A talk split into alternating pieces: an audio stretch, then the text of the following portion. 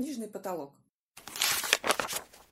Здравствуйте, с вами Елизавета Трусевич, и сегодня я прочитаю три стихотворения, объединенных одним приемом. Это использование какого-то научного факта и трансформация этого факта в художественный, в поэтический образ. Оказывается, ни одно другое живое существо не знает так хорошо Млечный Путь, как навозный жук. Статья на эту тему ученого-энтомолога Амари Деке опубликована в журнале «Современная биология». Мир, как закрытый сундук, некогда в небо взглянуть.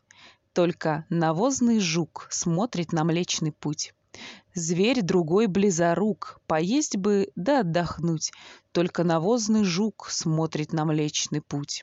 Лебедь, утка, индюк не могут звезды вдохнуть, Только навозный жук смотрит на Млечный Путь.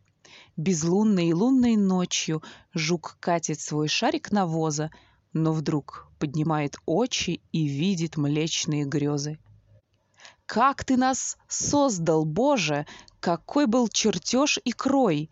Каждый из нас, похоже, навозник, жук, землерой. Навозный свой шарик маем и катим упорно к цели, но взор к небесам поднимаем и видим весну Боттичелли. Белая ворона Естественный отбор, жизнь не лабораторная. Среди стада белых ворон появилась одна черная. Ей говорят, ты как все, а мы белые, уникальные. Обитаешь в средней полосе птица мусорная, вокзальная. Ты черный, всем опостыла.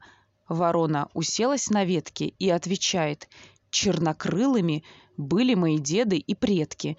Это с Богом мой договор. Ворона огляделась надменно среди стада белых ворон. Одна черная, обыкновенная. Интересный факт, оказывается, зебру, единственную из подрода лошадей, нельзя приручить.